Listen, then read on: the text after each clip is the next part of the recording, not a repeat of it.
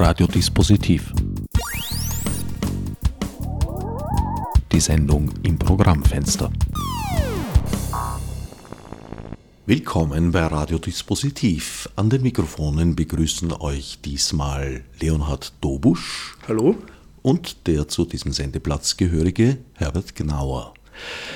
Leonhard, du bist von deinem Werdegang her Ökonom, Betriebswirt und Jurist.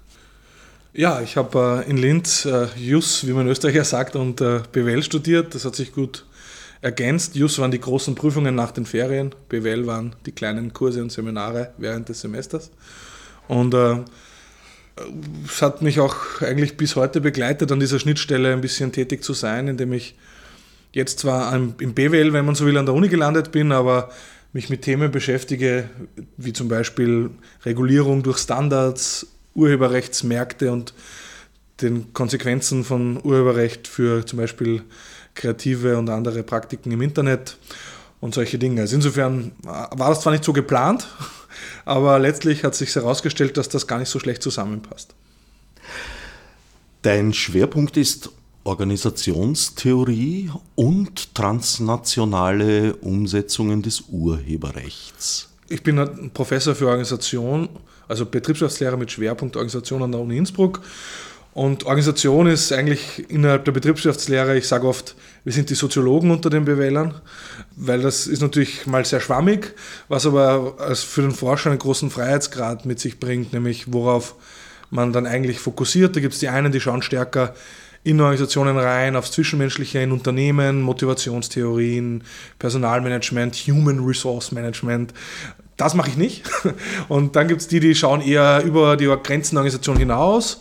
Die interessieren sich zum Beispiel über das Zusammenspiel verschiedener Organisationen in Netzwerken, über das Zusammenspiel von formalen Organisationen und organisierter Informalität, wie zum Beispiel Online-Communities. Und das ist eher was, was mich interessiert oder eben auch auf das Zusammenspiel von Organisationen und eben privater oder öffentlicher Regulierung. Und an dieser Schnittstelle forsche ich. Das ist lange Jahre auch ein bisschen im Bereich des Urheberrechts gewesen. In den letzten Jahren auch etwas im Bereich Patente. Also ich bin dem geistigen Eigentum und Anführungszeichen, dem Immaterialgüterrecht treu geblieben. Und äh, das betrifft aber auch eben wirklich dieses Zusammenspiel von formaler und Organisation und organisierter Informalität. Also das schaue ich mir zum Beispiel sehr stark an im Fall von Wikipedia oder auch im Fall von Creative Commons, eigentlich auch eine Non-Profit-Organisation, die sich zum Ziel gesetzt hat, über Standards eine Art Bugfix für ein kaputtes Urheberrecht äh, bereitzustellen. Zusätzlich sitzt du noch in der Interessensgemeinschaft Internet des ZDF-Fernsehbeirates auf Betreiben des Chaos Computer Clubs. Ja, also sagen wir so, es, ich sitze im, im Fernsehrat, heißt das. Das ist quasi so ähnlich wie der, so eine Mischung aus Publikumsrat und Stiftungsrat, wenn wir so in OF-Termini reden. Und Interessensgruppe Internet trifft es nicht ganz, weil das bin ich quasi alleine. Also es gibt einen, eine Person, die für den Bereich Internet, das steht wirklich so im Gesetz, im Rundfunkrecht in Deutschland steht, für den Bereich Internet nominiert das Land Berlin einen Vertreter. Und das Land Berlin hat dieses Nominierungsrecht an vier Vereine delegiert. Dazu zählt der Chaos Computer Club. Es zählt aber auch dazu ähm, ECO, Verband der Internetwirtschaft. Das ist, sind die Provider. Das ist so ähnlich wie in, in Österreich die ISPA. Dann zählt dazu Medianet Berlin Brandenburg. Das ist eher ein regionaler Netzpolitik, ah, also Medienverein. Kannte ich vorher nicht, gebe ich zu. Und D64, das ist so ein SPD-naher Netzpolitikverein. Und die vier mussten sich auf eine Person einigen und haben sich dann in Deutschland keiner gefunden und haben dann einen Österreicher genommen. Wobei ich dazu sagen muss, ich war zehn Jahre in Berlin, an der FU Berlin vor allem, und habe äh, quasi wurde gefragt, ob ich mich in den Fernsehrat, ob sie mich nominieren dürfen. Da war ich noch in Berlin und bin halt dann, also äh, in der Wissenschaft ist das ja so, man geht dorthin, wo einen der Ruf ereilt. Und ich habe mich im ganzen deutschsprachigen Raum beworben und in Innsbruck wollten sie mich haben. Und dann bin ich da sehr gerne hingegangen. Ich fühle mich auch dort sehr wohl aber das hat mich halt quasi von meinem Sehnsuchtsort Berlin äh, zurück nach Österreich gebracht. Und zurück auf die Westbahnstrecke, auf der du jetzt pendelst, zwischen Wien und Innsbruck. Genau, ich habe eine Österreich-Card, die zahlt sich überhaupt aus. Also ich habe kein Auto, aber fahre sehr viel im Zug und äh, das ist aber wirklich, seitdem das Internet im Zug geht, ist man nicht mehr ganz so produktiv, weil man natürlich dann abgelenkt wird, aber prinzipiell ist man im, kann man jetzt im, im Railjet äh, auf der Weststrecke eigentlich sehr gut arbeiten. Und damit dir der Abschied von Berlin nicht so schwer fällt, hast du von dort den Netzpolitischen Abend als Idee importiert. Ja, gemeinsam auch mit ein paar anderen äh, haben wir vor ein paar Jahren inzwischen uns überlegt. Das, das stimmt wirklich, dass die Idee geklaut ist, aber das ist ja, äh, wissen wir ja, die besten Ideen. Aufgenommen, aufgenommen wurde, sagt man. also in, in Berlin gibt es eben den schon noch länger als in Wien. Der Netzpolitische Abend heißt er dort nur von der Digitalen Gesellschaft e.V., ein Verein, wo ich auch Mitglied bin noch. Und ähm, das habe ich eigentlich immer sehr nett gefunden dort, eigentlich auch sozial. Also es gab drei Vorträge, die mal mehr, mal weniger interessant waren, aber es sind immer waren nette Leute dort und man hat mit Club Mate einen schönen Abend einmal im Monat verbracht und sich über aktuelle netzpolitische Fragen unterhalten. Und ich dachte mir, das fehlt mir schon sehr und eigentlich gerade in Österreich, wo die netzpolitische Szene zwar klein ist, aber zerstritten und man sich trotzdem teilweise nicht mal kannte oder kennt, warum machen wir das nie auch? Und in Österreich gibt es die digitale Gesellschaft so nicht und dann haben wir gesagt, lasst uns, lasst uns lieber ohne Organisation im Hintergrund aufziehen dann können da auch wirklich alle mitmachen und niemand hat so die Hand drauf. Und das hat eigentlich ganz gut funktioniert. Es gibt sie in anderer Form, in, in verschiedenen Formen. Namensähnlich wäre sogar die Digital Society zu nennen. Natürlich gibt es netzpolitische Vereine in Österreich. Ich will überhaupt sagen, dass da, dass da nichts gab oder gibt. Aber so einen netzpolitischen Abend, so ein niedrigschwelliges Angebot, das eine Plattform bietet, das finde ich hat schon gefehlt. Und äh, mit Höhen und Tiefen gibt es ja jetzt immer noch.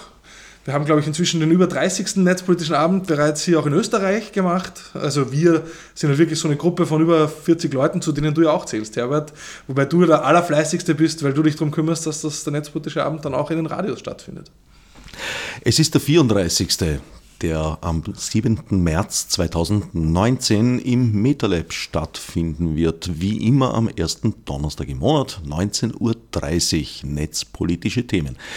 Womit wir diesen Sidestep wieder beenden wollen und uns dem eigentlichen Thema, das wir uns für heute vorgenommen haben, zuwenden dem transnationalen Urheberrecht, das ja dieser Tage schwer in Bewegung geraten ist. Wir sitzen hier am 20. März, Ausstrahlungstermin ist in naja, fast 14 Tagen.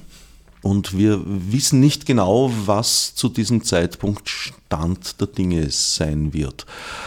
Es geht in erster Linie um die zwei Passagen, den Artikel 13 wo das Wort Upload-Filter zwar nicht vorkommt, aber das, was dort verlangt wird, einfach nicht anders zu bewältigen wäre. Und das Leistungsschutzrecht für Verlage. Wie kam es zu diesen Vorschlägen und was ist daran so kritikwürdig?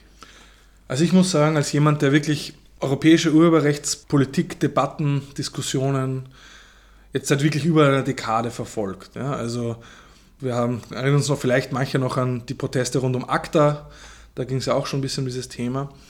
Äh, muss ich sagen, dass die Entstehungsgeschichte dieses jetzigen Reformvorschlags, dass man da auch sehr viel darüber lernen kann, jenseits jetzt, man lernt viel über, warum Urheberrecht in seiner aktuellen Form so viele Probleme hat mit digitalen Technologien, warum das alles nicht zusammenpasst, aber man lernt darüber hinaus auch ganz allgemein etwas darüber, wie Gesetzgebung auf europäischer Ebene funktioniert. Also da ist wirklich, auch über diesen Urheberrechtsbereich wirklich kann man da was sehen. Und ich würde sagen, das sind zwei Einsichten, die ich jetzt mal sehr vereinfacht sagen würde, die man daraus ziehen kann. Das eine ist, dass Brüssel ein Non-Stop-Shop für Lobbys aller Art ist, die dann aber auch durchaus dort miteinander in Konflikt treten.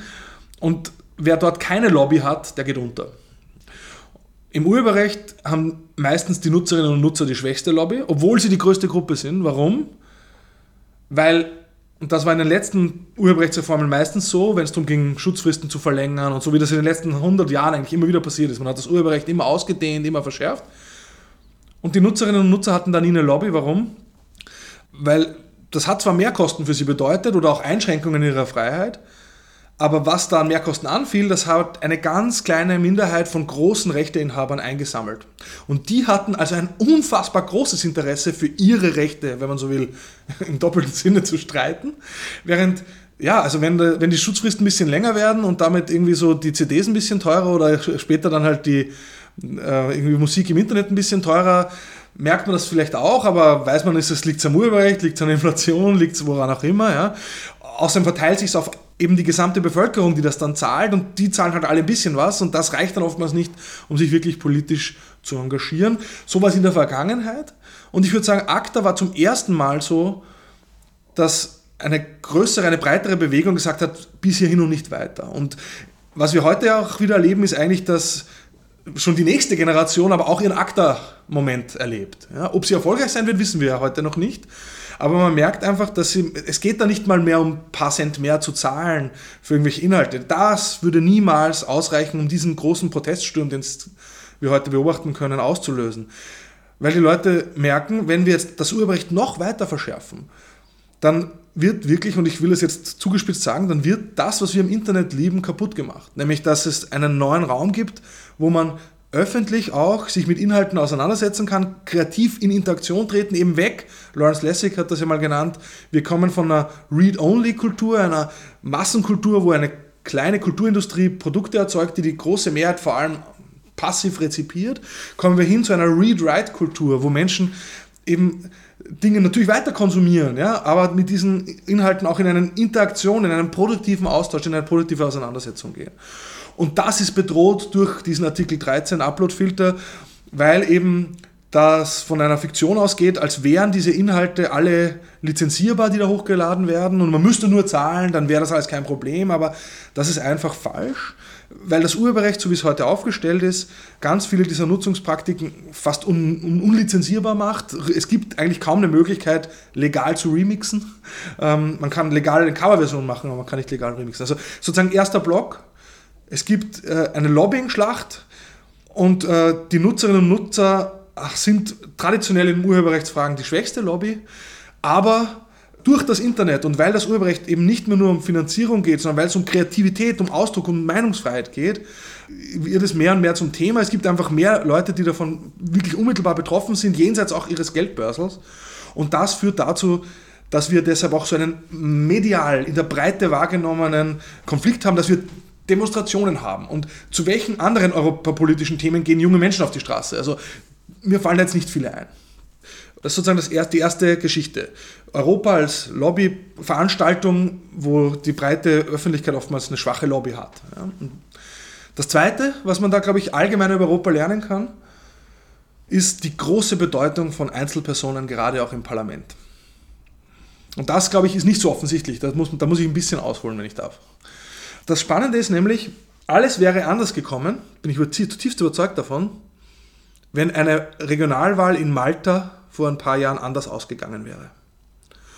Und zwar war es so, dass im Europäischen Parlament, das ist eben ganz anders, als wir es zum Beispiel in Österreich aus dem Nationalrat kennen, sind die Fraktionen schwach. Auch in den Abstimmungen, die es bisher zum Urheberrecht ging, verliefen die Abstimmungen komplett quer durch die Fraktionen. Also Sozialdemokraten total gespalten, ja, aber auch Abweichler bei den Konservativen, was aber auch daran liegt, dass im Europäischen Parlament werden so viele Themen verhandelt.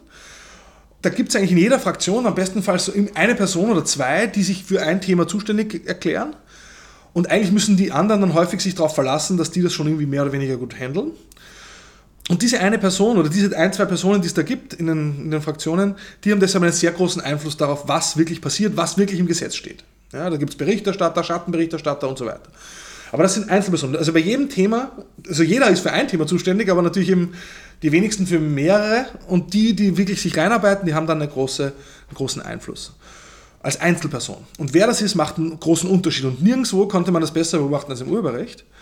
Denn die zuständige Berichterstatterin für die Urheberrechtsreform im Parlament war war eine maltesische EU-Abgeordnete der konservativen Fraktion, also derselben Fraktion, der die ÖVP in Österreich oder die Christdemokraten in Deutschland gehören. Das war die äh, Frau Komodini Katscher. Und die hat einen ersten Entwurf vorgelegt als Reaktion auf den Vorschlag, der natürlich, das wissen wir, europäisches äh, Initiativmonopol besitzt immer noch die Kommission, auch das eine fragwürdige äh, Geschichte. Also aus dem Parlament heraus kann gar keine Initiative kommen. Gesetzesvorschläge und Gesetzgebungsverfahren beginnen ja nur, wenn die Kommission sie anschiebt. Dann legen die quasi einen Vorschlag vor und das ist mal die Diskussionsgrundlage. Und dieser Vorschlag war ja schon ein Riesenproblem. Die haben die öffentliche Konsultation komplett ignoriert und Nutzerinneninteressen eigentlich komplett hintangestellt. Das war schon mal ein Problem. Aber dann kommt ja das Parlament ins Spiel und die könnten da quasi einen anderen Ton anschlagen und könnten in eine andere Richtung gehen. Und Komodini Katscha hat wirklich so einen Gegenentwurf diesem Kommissionsentwurf entgegengesetzt. Und die war auch von, aus der konservativen Fraktion, aber der war, wenn man so will, in Ordnung. Also natürlich, ich habe das, wie das rauskam, auch kritisiert und habe gesagt, da fehlt mir eine Ausnahme für Remix. Äh, da, da, also ich habe da auch viel auszusetzen gehabt und mir viel mehr gewünscht. Aber es hätte das Internet nicht kaputt gemacht. Also dieser Vorschlag, der hat zum Beispiel vorgesehen, wir brauchen kein neues Leistungsschutzrecht für Presseverleger, also keinen Artikel 11, wie in die Kommission vorsieht, sondern was wir machen, wir machen einfach eine Vermutungsregel, die auch durchaus vernünftig ist, finde ich, dass Presseverlage, dass man davon ausgeht, dass sie von ihren Redakteurinnen und Redakteuren so weit Rechte sich einräumen haben lassen, dass sie gegen eine Rechtsverletzung vorgehen könnten. und dafür machen wir eine Vermutung und dann können die sich besser wehren, wenn irgendjemand ihre Texte klaut. Passt. Brauchen wir kein neues Recht, sondern wir, setzen, wir verbessern einfach die Möglichkeit, die Rechte durchzusetzen mit einer durchaus vernünftigen Regel. Hätte ich nichts dagegen, wenn das so kommt. Ja. Und beim Artikel 13, bei Uploadfiltern ähm, oder Nicht-Uploadfiltern, hat es ja auch einen, sozusagen, Vorschlag, der war auch nicht perfekt, aber der trotzdem die Haftungsprivilegien, die Plattformen wie YouTube äh, haben, nicht in den Grundfesten angetastet hätte. Ja, das heißt, es wäre weiterhin möglich gewesen, für Plattformen wie YouTube zuerst mal hochladen zu lassen, so wie das heute der Fall ist, und dann erst zu schauen, wenn irgendjemand äh, sich beschwert, dass da Rechte verletzt werden. Der Unterschied ist, dass bislang eben die Plattformbetreiber, und das betrifft eben nicht nur YouTube, sondern auch sehr viele, sehr viel kleinere, und genau. das ist ein springender Punkt, Derzeit müssen sie erst aktiv werden, wenn ihnen eine mögliche Verletzung des Urheberrechts, aber nicht nur des Urheberrechts, auch anderer Rechtsvorschriften bekannt wird. Das soll sich nun dahingehend ändern, dass sie aktiv verhindern müssen, dass solche Inhalte auf ihren Plattformen überhaupt angeboten werden können. Genau, und das ist schwierig, aber dazu kommen wir, glaube ich, gleich noch ein bisschen im Detail, warum das so schwierig ist und dass das eben diese Upload-Freiheit, die wir heute in manchen Bereichen im Netz haben, einfach massiv einschränken wird und zu entweder zu Löschorgien führt oder dazu führt, dass viele Dienste einfach aus Europa nicht mehr erreichbar sind. Also es ist in ganz vieler Hinsicht wirklich eine Bedrohung für das kulturelle Ökosystem Internet, das würde ich wirklich sagen. Aber zurück zu dieser Geschichte, warum, was man über die EU lernt und zu dieser Frau aus Malta. Und was dann passiert ist, es gab eben eine, die hat diesen Vorschlag vorgelegt und es wurde diskutiert und sozusagen würden, würde das heute die Diskussionsgrundlage sein, wir würden niemanden demonstrieren sehen. Aber dann ist eben diese, diese nationale Wahl in Malta gewesen und die überraschenderweise haben die Konservativen dort verloren. Es kam zu Rücktritten äh, und dann äh, Frau Komodini Katscher, die dort auch kandidiert hat, aber eigentlich in Brüssel bleiben wollte, musste quasi aus Parteiräson, warum genau, ich bin jetzt auch kein Experte für maltesische Innenpolitik, aber das Entscheidende war, sie hat ihr Parlamentsmandat aufgegeben, ihr Europaparlamentsmandat, um zurückzukehren nach Malta und dort das Parlament in so einem nationalen maltesischen Parlament anzunehmen, was jetzt sicher kein Aufstieg war. Also das ist, das maltesische Parlament ist vielleicht so wie der Wiener Gemeinderat. Also das heißt, äh, von den Befugnissen und von der, vom Prestige. Auf jeden Fall äh, hat sie deshalb ihr Berichterstattermandat für Copyright zurückgelegt und dann erst hat ein gewisser Axel Voss, CDU-Mitglied und ähm, man könnte sagen, wirklich berühmt, berüchtigt für seine Aufnahmebereitschaft von Lobbyvorschlägen das Mandat übernommen. Warum sage ich berühmt, berüchtigt? Weil er schon beim äh, Datenschutz, bei der Datenschutzgrundverordnung der beste Freund der Datenindustrie war und quasi einen Track Record hatte, was betrifft wirklich eins zu eins teilweise Vorschläge, Lobbypapiere der Industrie zu übernehmen. Und genau dieser Herr Voss hat jetzt auf einmal dieses Berichterstattungsmandat übernommen. Und was hat er gemacht? Er hat eigentlich die Vorschläge von Komodini Katscha in die Tonne getreten und komplett neue Vorschläge auf den Tisch gelegt, die einfach radikal auf Seiten der Rechteinhaber, auch der Rechtsverschärfer, der Urheberrechtsverschärfer äh, irgendwie aufgeschlagen sind. Ja? Und genau deshalb stehen wir jetzt vor diesem Problem und da muss man wirklich sagen, diese eine Person der Berichterstattung macht hier einen wirklich, wirklich großen Unterschied. Und was noch dazu kommt, ist, dass natürlich Axel Voss als Deutscher, als Mitglied einer großen, starken Fraktion, auch, und muss man sagen, hat wirklich sehr stark sich dann bemüht hat, das auch durchzupowern. Und das ist ihm jetzt zumindest in der ersten Abstimmung im Parlament gelungen. Wir werden sehen, ob sie ihm jetzt in der bald anstehenden finalen Abstimmung über, den, über das Ergebnis des Trilogs, ob es ihm auch gelingt. Und da ist jetzt die Diskussion, es gibt in Wirklichkeit drei, wenn man so will, Möglichkeiten, die noch passieren können. Also Trilog heißt Parlament, Kommission und, und ähm, Rat haben sich quasi auf eine Fassung jetzt geeinigt, wobei geeinigt heißt in dem Fall, es wurde einfach mit Mehrheit drüber gefahren, über die die Bedenken vorgetragen haben in diesen Verhandlungen und jetzt müssen nochmal Parlament und Rat diesen Vorschlag abstimmen. Was wir wissen jetzt zum heutigen Zeitpunkt weder, ob der Rat zustimmt, noch ob das Parlament zustimmen wird. Beim Rat sieht es jetzt so aus, dass Deutschland doch wieder wackelt, weil eigentlich im deutschen Koalitionsvertrag ja steht, wir wollen keine Uploadfilter. Und die deutsche Justizministerin Katharina Bali, die ja ironischerweise, auch hier die Einzelpersonen wieder, auch gerade Spitzenkandidatin der SPD fürs Europaparlament ist, die kommt jetzt natürlich ganz stark unter Druck zu sagen, ich halte den Koalitionsvertrag ein, dann kann ich aber nicht für die Vorlage stimmen, zu der wir aber im Trilog zugestimmt haben, was natürlich eine schwierige Situation für sie ist, aber man muss sagen, auch selber eingebrockt. Und ähm, wenn das aber dort durchgeht, dann ist die letzte Chance, um das zu verhindern, das Parlament. Und da gibt es jetzt zwei Möglichkeiten, drei Möglichkeiten. Das eine ist, man verweigert dem gesamten Reformvorschlag die Zustimmung, man schießt einzelne Artikel raus, also zum Beispiel man beschließt den Reformvorschlag einfach ohne Artikel 13 und idealerweise auch ohne Artikel 11. Oder nur einer der beiden fällt. Ich habe das Gefühl, wenn ein Artikel derzeit wirklich rausfällt, dann ist es Artikel 13 weil der, der, Hauptwiderstand sich derzeit auf diese Uploadfilter konzentriert, was auch nachvollziehbar ist, weil die Konsequenzen von so einer Filterpflicht eben weitreichender wären noch als so ein neues Leistungsschutzrecht für Presseverleger, das auch schlecht wäre, aber nicht so fatal wie das Ende von Haftungsprivilegien für Plattformen für nutzergenerierte Inhalte. Wir haben es schon kurz angesprochen, es geht um die Umkehrung der Verantwortlichkeit. Die Plattformbetreiber sollen künftig proaktiv verhindern, dass inkriminierbare Inhalte bei ihnen hochgeladen werden. Das lässt sich natürlich manuell nicht mehr bewerkstelligen. Also irgendein äh, Kegelclub, der da einen Blog betreibt, der kann das vielleicht noch, aber alles, was darüber liegt, wird das wohl nicht schaffen. Das heißt, es zwingt zu einer automatisierten Kontrolle eben den sogenannten Upload-Filtern, was wiederum eine Zentrierung bedeuten würde, weil es ja nur sehr wenige Anbieter solcher Dienste gibt. Das, wobei man schon auch sagen muss, es gibt heute auch schon automatisierte Filterprogramme. Also das bekannteste ist sicher eben YouTubes Content ID Algorithmus, der heute auch schon YouTube-Videos danach checkt, ob hier, ähm, es geht vor allem da heute um Musik, ja, ob Musikinhalte genutzt werden, ohne dass da die Rechteinhaber die Zustimmung erteilt haben. Und das passiert heute so, wenn jemand ein YouTube-Video hochlädt, wo zum Beispiel ein aktueller Chart-Hit hinterlegt ist, dann bekommen die Rechteinhaber eine, einen Hinweis, dass das hochgeladen wurde. Das gibt es heute schon. Und dann entscheiden die Rechteinhaber, lasse ich sperren, lasse ich es monetarisieren und teile mir die Werbeeinnahme mit YouTube oder dulde ich es.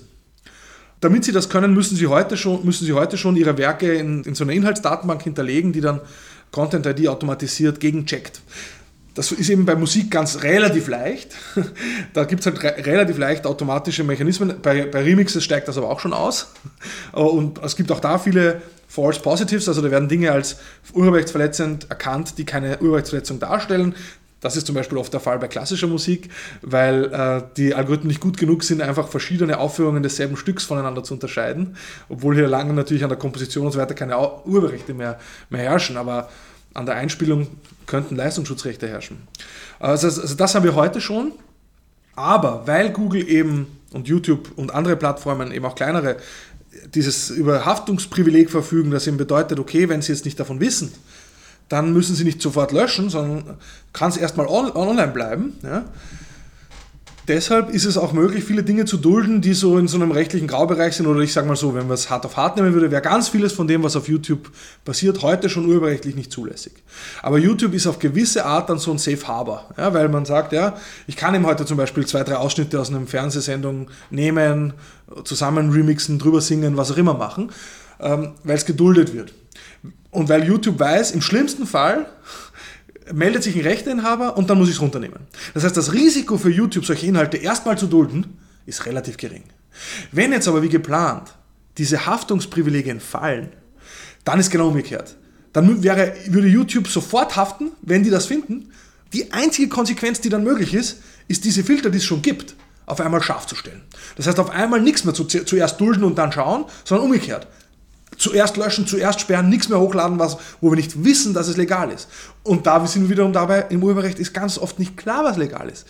Ja, es gibt viele so urheberrechtliche Ausnahmen oder Schranken wie Zitatrecht oder Parodie. Ja, das sind Dinge, die darf ich auch ohne Zustimmung der Rechte haben. Ich, was auch wieder kleine Randnotiz lustig ist.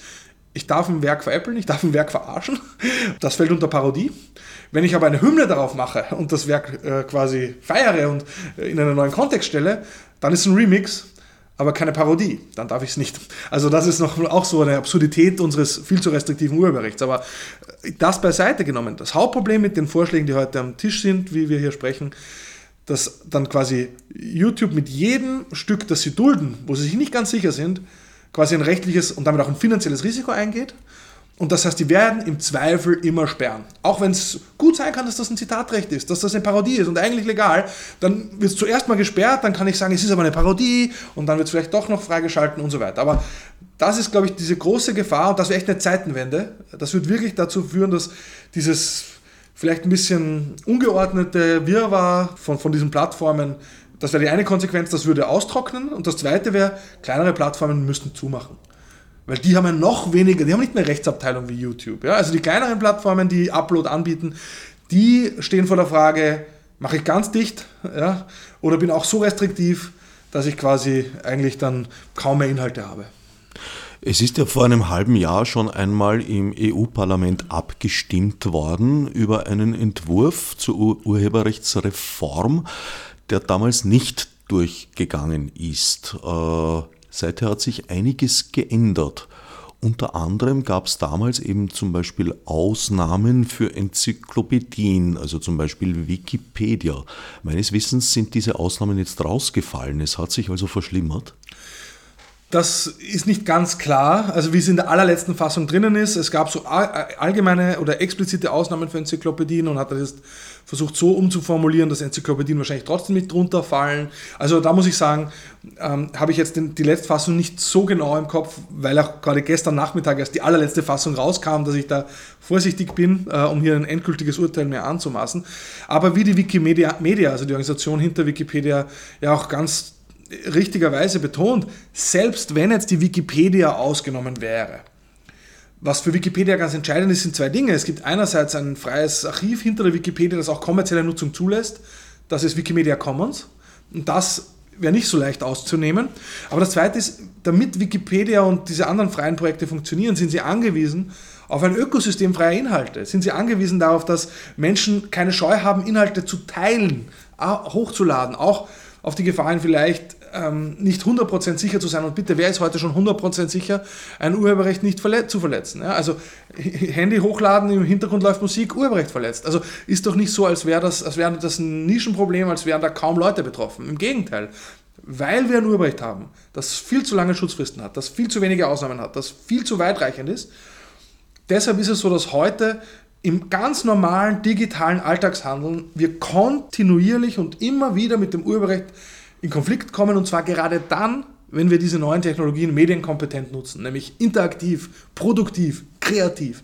Und das ist echt der Treppenwitz, dass wir das Urheberrecht so lange ausgedehnt haben, bis es den vermeintlichen Zweck, nämlich Kreativität zu fördern, eigentlich nicht nur nicht mehr tut, sondern im Gegenteil zu einem Kreativitätsverhinderungsinstrument geworden ist in vielerlei Hinsicht. Grundsätzlich hat die Menschheit ja immer durch Nachahmung gelernt, was ja schon bei den Kindern nicht anders funktioniert. Ja, ich sehe da eine große Gefahr, dass wir uns eine der wichtigsten Quellen der kulturellen Entwicklung abgraben durch zu restriktive Bestimmungen des Urheberrechts. Also ich würde sagen, es gibt einerseits eine kulturelle Bedrohung, die von solchen restriktiven Zugang zu kreativen Schöpfungen, auch zu unserem kulturellen Erbe und so weiter, die damit verbunden sind. Das ist das eine. Ich glaube, es gibt auch einen Standortnachteil. Ja, es wird einfach immer schwieriger für europäische Plattformen überhaupt tätig zu sein, Uploads anzubieten. Aber genau das ist doch das, was eben digitale Technologien im Netz ausmachen, dass, dass sie auch einfachen Menschen, die keine Rechtsabteilung im Hintergrund haben oder die erlauben, Inhalte zu produzieren und zu teilen. Ja, und wenn man das schwerer macht, ja, dann in den USA oder in anderen Ländern wird es das weitergeben, hoffe ich auch mal. Ja. Und es wird auch einfach europaärmer. Ich meine, man sieht das ja in anderen Fällen. Man sieht zum Beispiel, was finde ich immer noch viel zu wenig diskutiert wird. In Europa ist man, glaube ich, immer noch, sind viele der Rechteinhaber und gerade auch absurderweise der Verleger und so sind stolz drauf, dass wir verhindert hätten, dass Google europäische Bücher in Google Books einscannt. Ja, außer die, die vielleicht in welchen US-Büchereien ohnehin verfügbar waren. Und was ist das Ergebnis? Das Ergebnis ist, dass einfach nicht englischsprachige Literatur bei Google Books und, und Bücher bei Google Books nicht vorkommen. Und es ist aber so, weil das, was ich heute nicht durchsuchbar im Internet digital vorfinde, das existiert nicht. Das finde ich nämlich nicht, wenn ich auf die Suche gehe. Und im Ergebnis ist es so, dass einfach der Zugang zum gemeinsamen europäischen kulturellen Erbe in unserer digitalen Gesellschaft äh, schlechter ist. Ja? Und das machen gerade die Leute, die dann im selben Atemzug, nämlich ich schaue da vor allem nach Frankreich, die ja so, so stolz auf die, gerade den, die Differenz zur US-amerikanischen Kommerzkultur sind, die sagen, ja, wir und das französische kulturelle Erbe und unsere Filme und was weiß ich. Gerade die, denen das so am Herzen liegt, und das nehme ich ihnen ja sogar ab. Ich spreche nicht ab, dass die das wirklich wollen, aber das, ihre, würde ich sagen, ihre dogmatische Sicht aufs Urheberrecht, die führt paradoxerweise genau dazu, dass sie das untergraben, was sie zu verteidigen vorgeben. Das führt dazu, dass die europäischen Inhalte schlechter auffindbar sind, dass es nicht englischsprachige Inhalte schwieriger äh, haben im Netz überhaupt gefunden und damit auch weiter genutzt zu werden. Und weil kulturell bleibt nur erhalten, was wir nutzen. Was irgendwo auf einer Webseite oder irgendwo in, einem, in einer Bibliothek, in einem Regal steht, das ist doch nicht mehr wirklich Teil des kulturellen Erbes. Das ist totes Papier.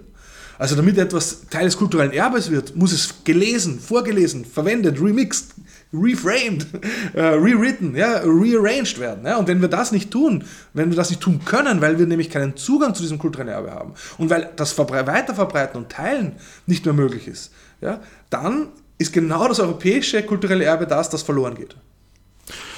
Da gibt es schon lange auch Beispiele. Äh, ich zitiere in den Zusammenhang sehr gern den genialen Molière-Film von Ariane Mnouchkine, der in der deutschsprachigen Synchronisation niemals auf Video erschienen ist, auch nicht auf DVD.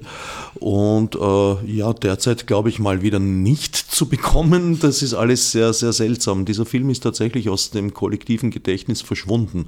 Obwohl er ein, ich kenne ihn zum Beispiel nicht. Du kennst ihn zum Beispiel nicht, weil du ein paar Jahre zu jung bist. Dieser Film ist in den 80er Jahren äh, entstanden und hat damals Furore gemacht. Ist in Wien, glaube ich, ja, zwei Jahre oder sowas im Kino gelaufen.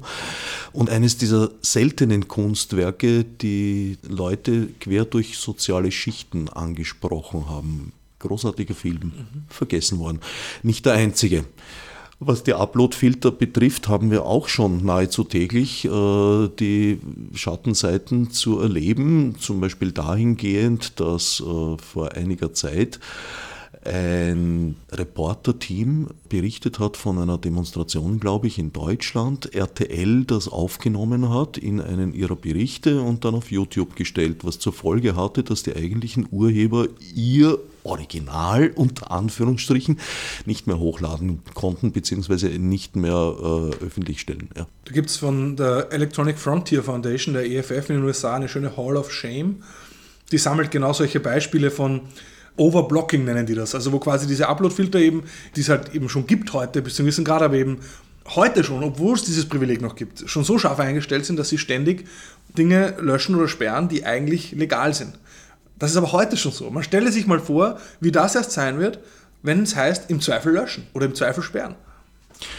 Ein ganz wichtiger Problempunkt aus meiner Sicht ist auch eben die schon kurz erwähnte Tatsache, dass äh, Betreiber kleiner Websites es sich im Regelfall nicht leisten können werden, selbst die Infrastruktur zu betreiben, um Uploads zu testen und zu überprüfen. Das heißt, es treten Anbieter auf den Plan, die werden voraussichtlich das als Service anbieten. Nun kann Google kaum etwas Besseres passieren, als Suchmaschine und größter Datensammler dieser Erde, dass künftig ein großer Teil der Inhalte, wenn nicht fast alles, schon mal über ihre Infrastruktur geleitet werden muss. Da muss, ich, muss man zwei Dinge sagen. Also erstens, es gibt durchaus auch ein paar andere Anbieter von so Filtersoftware, die auch teilweise sogar gelobbyiert haben, weil die wissen genau, da entsteht ein neuer Markt, wenn diese Filterpflicht kommt. Ich habe den Namen jetzt vergessen, müsste ich recherchieren, aber kann man schneller googeln. Audio irgendwie heißen die, die so Audioinhalte Filter, Filterung anbieten.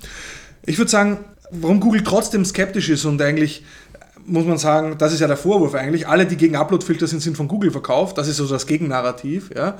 was einfach absurd ist, weil da hast du völlig recht. Wenn diese Uploadfilterpflicht kommt, so wie sie jetzt ist, dann würde das die Marktstellung von Google sogar noch stärken und von YouTube. Weil außerhalb von so einer großen Plattform sowas hochzuziehen, wäre dann noch viel teurer, als es ohnehin schon ist.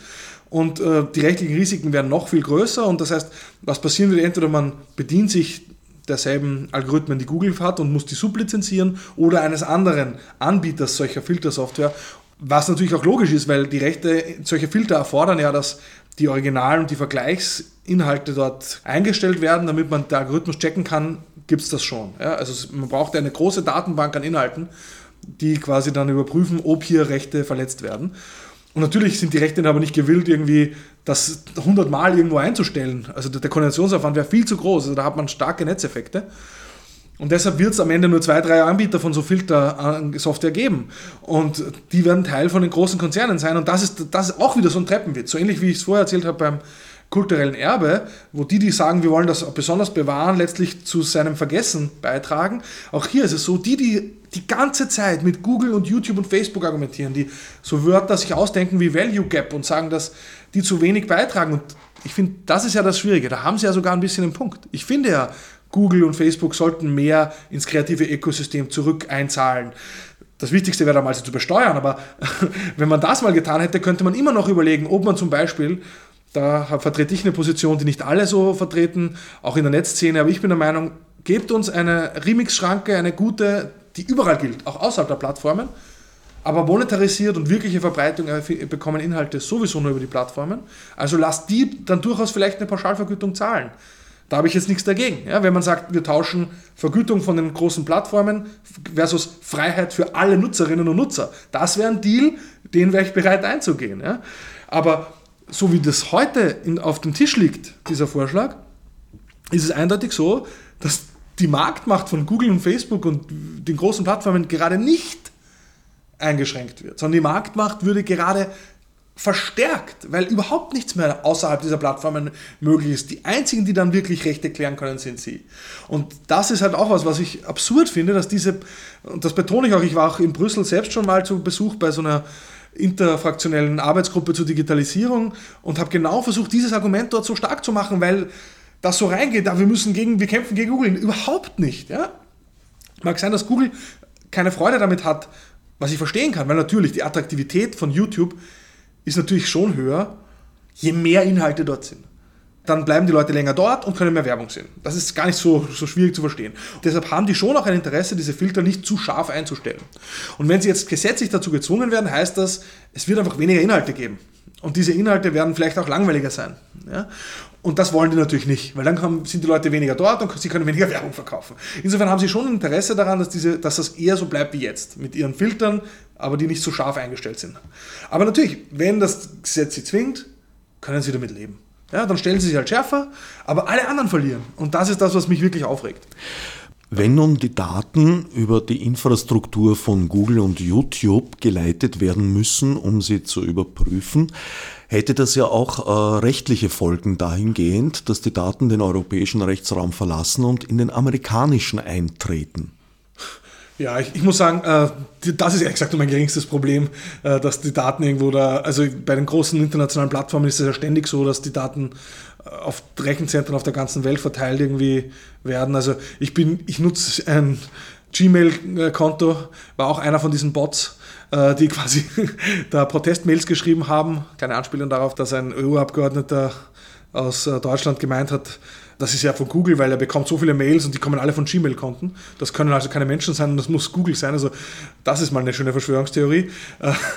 Aber gut, also ich muss sagen, und da gehe ich auch prinzipiell davon aus, dass diese Inhalte irgendwo auf irgendwelchen Rechenzentren mehrfach verteilt liegen und dass die NSA da wahrscheinlich Zugriff drauf hat.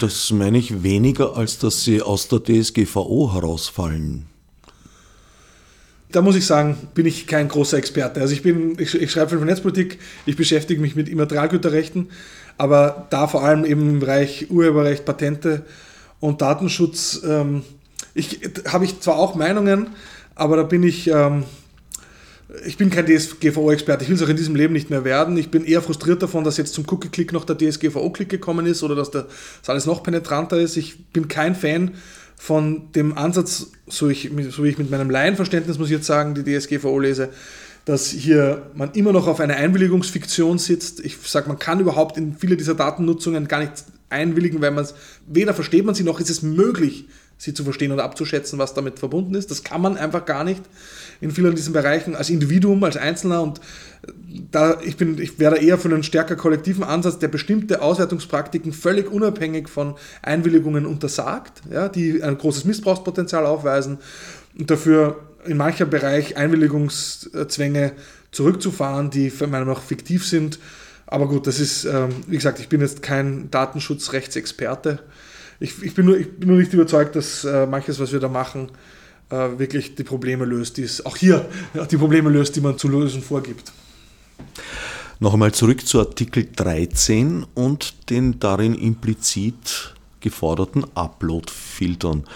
Eine ganz große Befürchtung besteht ja darin, dass wenn diese Filter mal eingebaut sind, sie sich natürlich auch für andere Zwecke als Urheberrechtsverletzungen verwenden ließen.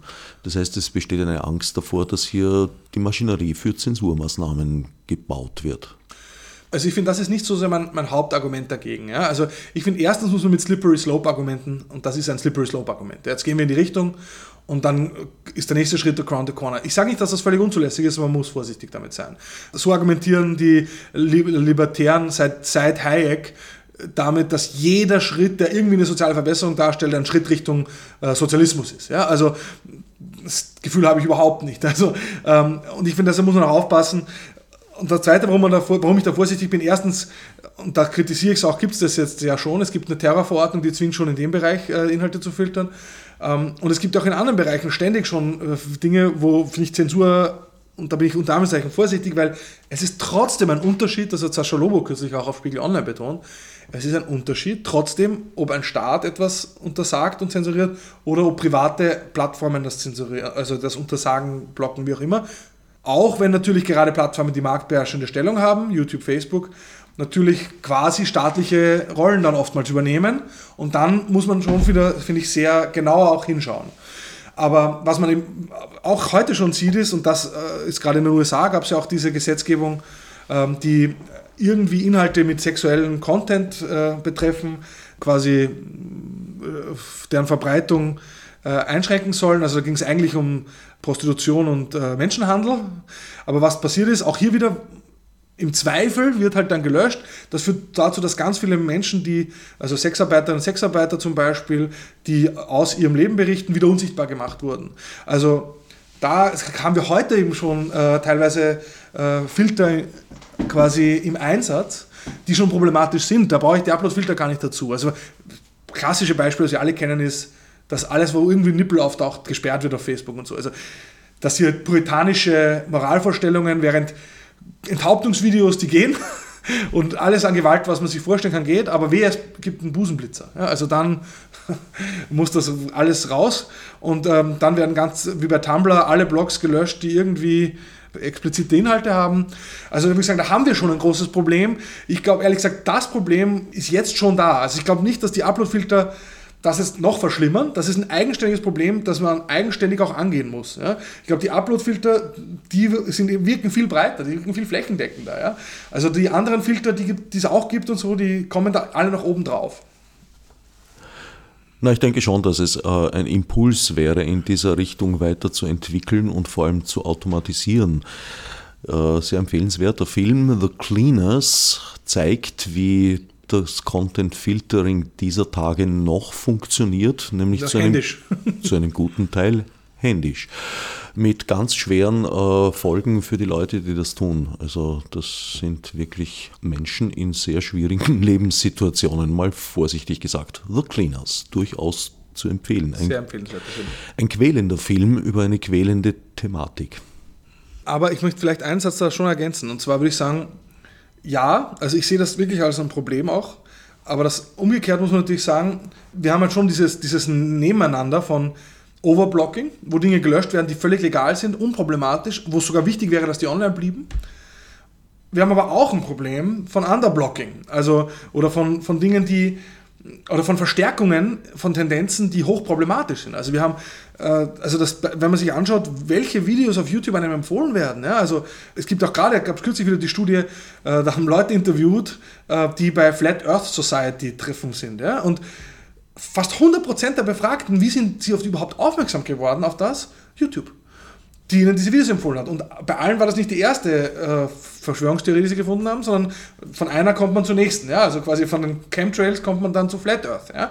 Und das sind alles Phänomene, die auch durch diese Algorithmen befeuert werden, äh, von, durch Empfehlungssysteme.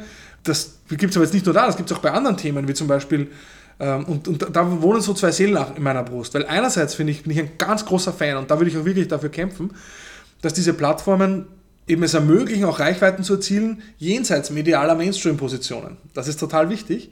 Gleichzeitig ähm, ist natürlich schon die Frage, wie man dann umgeht mit äh, Hate Speech. Ja, mit, man äh, schaue sich das Beispiel an, wo der deutsche Journalist der da zweimal zufällig, gut ja, glaube ich war es, der zweimal zufällig bei Terroranschlägen zugegen war. Und dann ist da quasi auf einmal eine, zu einer Hetzjagd geblasen worden auf seine Familie. Und auch das hat massiv verbreitet über diese Plattformen. Und äh, da muss man sagen, braucht es, glaube ich, trotzdem Regeln, um gegen sowas auch von Plattformseite vorzugehen. Da kann man sich nicht darauf zurückziehen, oh, bei uns darf jeder alles. Da muss man sagen, tut mir leid, eure Empfehlungsalgorithmen, die haben was Redaktionelles. Ja, also das ist eben nicht nur Plattform. Und wenn ich diese Empfehlungsalgorithmen einfach nur klickbasiert mache, ja, dann lädt das natürlich ein zu einer Verbreitung von Inhalten, die gut klicken, aber vielleicht komplett falsch sind. Ja? Und, oder eben nicht nur falsch, wäre noch egal, aber verhetzend sind ja? oder wirklich problematische Konsequenzen haben. Also zu sagen, anything goes und es ist, oder es wäre neutral, einfach nur auf Klickzahlen abzustellen ist halt auch falsch. Ja? Also das, wie die Antje Schrupp das auf ihrem Blog so schön stehen hat. Das Gegenteil ist auch falsch. Oftmals zumindest, nicht immer. Die letzten Minuten wollen wir uns doch ein wenig noch mit Artikel 11, dem Leistungsschutzrecht, auseinandersetzen. Du hast es vorher als minder wichtig. Äh, Nein, so weit will ich nicht sagen. Ich sage nur, in der aktuellen Debatte, wenn ich, wenn ich mich entscheiden muss zwischen 13 und 11, wen ich loswerden kann, dann will ich zuerst mal 13 loswerden. Aber dass beide schlimm sind und dass auch 11 katastrophal ist, ähm, also das möchte ich schon betont haben. Also vergleichsweise minder wichtig. Ja. Das Leistungsschutzrecht beruht auf der Tatsache, dass Zeitungsverleger vor allem der Ansicht sind, dass äh, durch Verlinkungen auf ihre Artikel, wo ja auch immer so die ersten Zeilen, ein kleiner Abstract mitkommt, äh, verhindern, dass User überhaupt noch auf die Artikel klicken. Damit sinken ihre Zugriffszahlen und damit auch die Werbeeinnahmen natürlich in den Keller.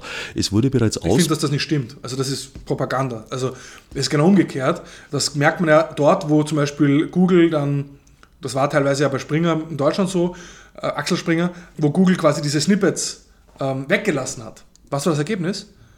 Die Klicks auf die Inhalte sind in den Keller gerasselt. also es ist eben genau falsch, es ist genau andersrum. Ohne Snippets gehen die Leute erst recht nicht hin. Ja? Und zu glauben, dass die Leute nicht hingehen, weil sie es bei den Snippets sehen, ist einfach, also das zeigt die Erfahrung, dass das nicht stimmt. Aber ich finde, es gibt äh, der Stefan Niggemeier, wahrscheinlich einer der besten Medienjournalisten Deutschlands, der hat, glaube ich, mehrere Artikel schon geschrieben, Lügen für das Leistungsschutzrecht. Und das ist ja auch wieder so eine Paradoxie. Die, die für sich das Qualitätspressekriterium oder Charakteristikum in Anspruch nehmen, die sagen, wir sind die Qualitätspresse gegen die da im Internet, gegen die Blogs oder so, ja, gegen die Podcasts, die lügen, dass sich die Balken biegen, wenn es um das Leistungsschutzrecht geht. Also ich rede wirklich von Outlets wie FAZ oder Welt und so weiter, wo ständig so Dinge stehen wie, ja, das kann doch nicht sein, dass Google unsere Texte klaut. Niemand klaut die Texte, also zumindest nicht Google. Also die, im Gegenteil, die bringen Traffic. Damit das Leistungsschutzrecht zu begründen, ist einfach absolut äh, wirklich wahrheitswidrig. Das ist nicht irgendwie so, so halbrichtig, ja, sondern ist einfach falsch. Und das ist, passiert hier ständig. Ja. Warum? Weil es anders mit äh, viel schwerer zu rechtfertigen wäre. Ja. Es wurde ja bereits mehrfach ausprobiert, unter anderem in Spanien und in Deutschland und hat dort überhaupt nicht den gewünschten Effekt gehabt, sondern ganz im Gegenteil. Ja, man muss da natürlich sagen, äh, das Argument, das Axel Springer hier zum Beispiel dann vorbringt, ist, äh, das war das auch bei früheren ähm, neuen äh, Leistungsschutzrechten oder neuen vergütungspflichtigen und über Verwertungsgesellschaften eingezogenen Rechtsansprüchen, dass auch da in der Vergangenheit, Sie sprechen da zum Beispiel die Privatkopievergütung auf Lehrkassetten in Österreich ja auch lange Debatte um die Festplattenabgabe, dass auch in der Vergangenheit da immer lange Gerichtsverfahren quasi gelaufen sind, aber am Ende wurde gezahlt. Und in Deutschland stimmt es, da gab es bisher kaum Einnahmen und nur Kosten für die VG Media, das ist sozusagen die Verwertungsgesellschaft, mit der die Presseverleger versuchen, von Google Geld zu bekommen, dass die bislang nur draufgezahlt haben. Aber das Argument von ihnen ist halt, wir müssen es halt ausjudizieren. sieht derzeit nicht so aus, als würden sie gewinnen. Deshalb haben sie auch versucht, äh, das auf europäischer Ebene nochmal einzuführen. Das Argument ist halt, naja, äh, es funktioniert in Deutschland nicht, aber auf europäischer Ebene, da wird es dann funktionieren. Ja, also ich glaube, dass das äh, schwierig ist. Ich glaube, dass auch deshalb schon schwierig ist, weil wir haben es mit einer Richtlinie zu tun. Was also bedeutet, ähm, dass das, was da auf europäischer Ebene beschlossen wird, muss dann erst recht wieder in nationale Gesetze übersetzt, gegossen werden. Und ich glaube eben nicht, dass jetzt da das Leistungsschutzrecht in Deutschland, natürlich kann man das noch schärfer anziehen, dass selbst das Zitieren einer Überschrift schon ein Problem ist. Aber das soll ja dann doch wieder nicht so streng sein. Also ich frage mich wirklich, wo die Hoffnung herkommt, dass nur weil jetzt alle anderen Länder in Europa auch ein Leistungsschutzrecht haben, warum dann auf einmal das Deutsche besser funktionieren soll. Ich weiß es nicht. Aber ja, es ist wirklich der Versuch einfach zu sagen, Google soll zahlen, dass es die freie Presse weitergibt. Du hast es vorher schon gesagt, äh, es wurde darauf dahingehend reagiert, dass Google halt die betreffenden Medien aus dem Newsfeed genommen hat, womit die Klickzahlen erst recht in den Keller gesunken sind und in weiterer Folge wurden dann Ausnahmegenehmigungen für die Großen, wie zum Beispiel Google, geschaffen.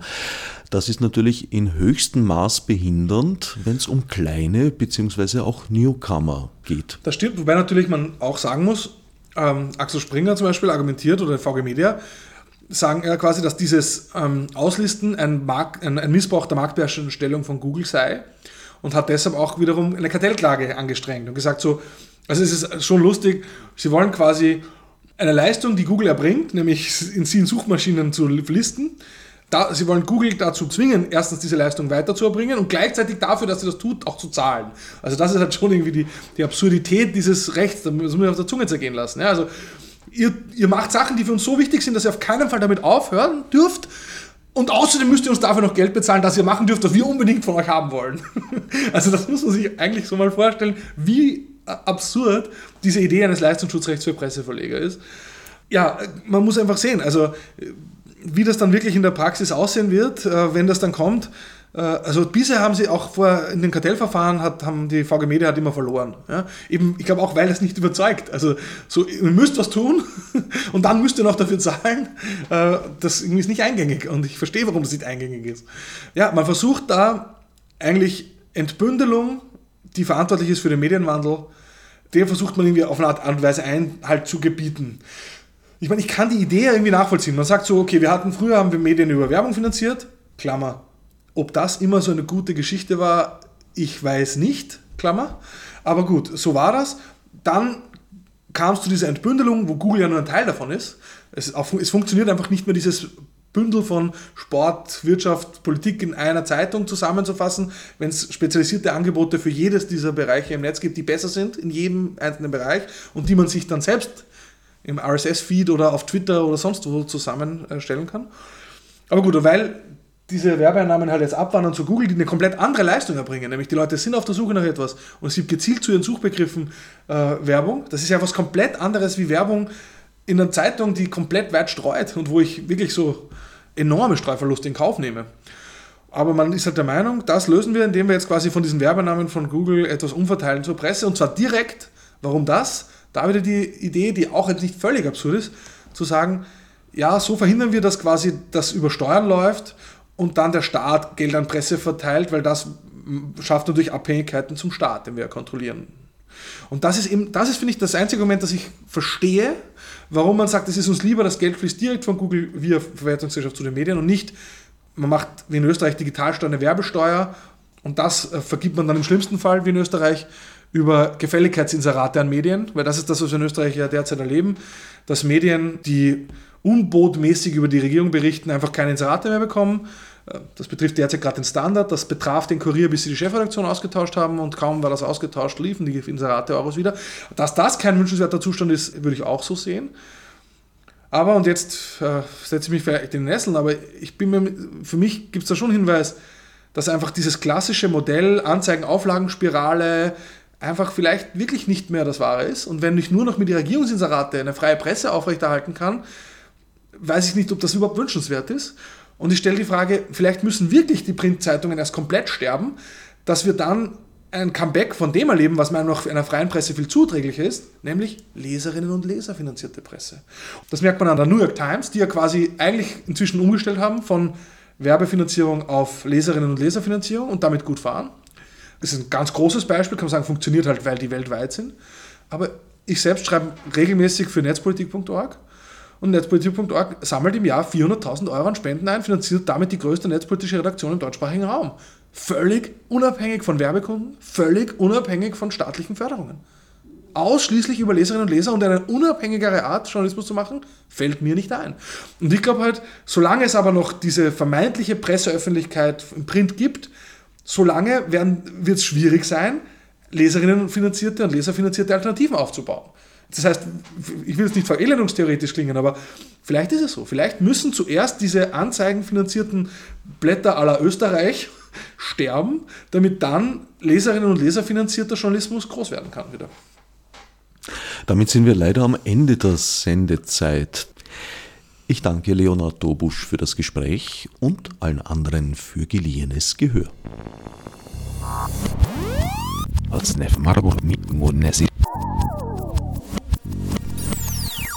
Fichte subsidiar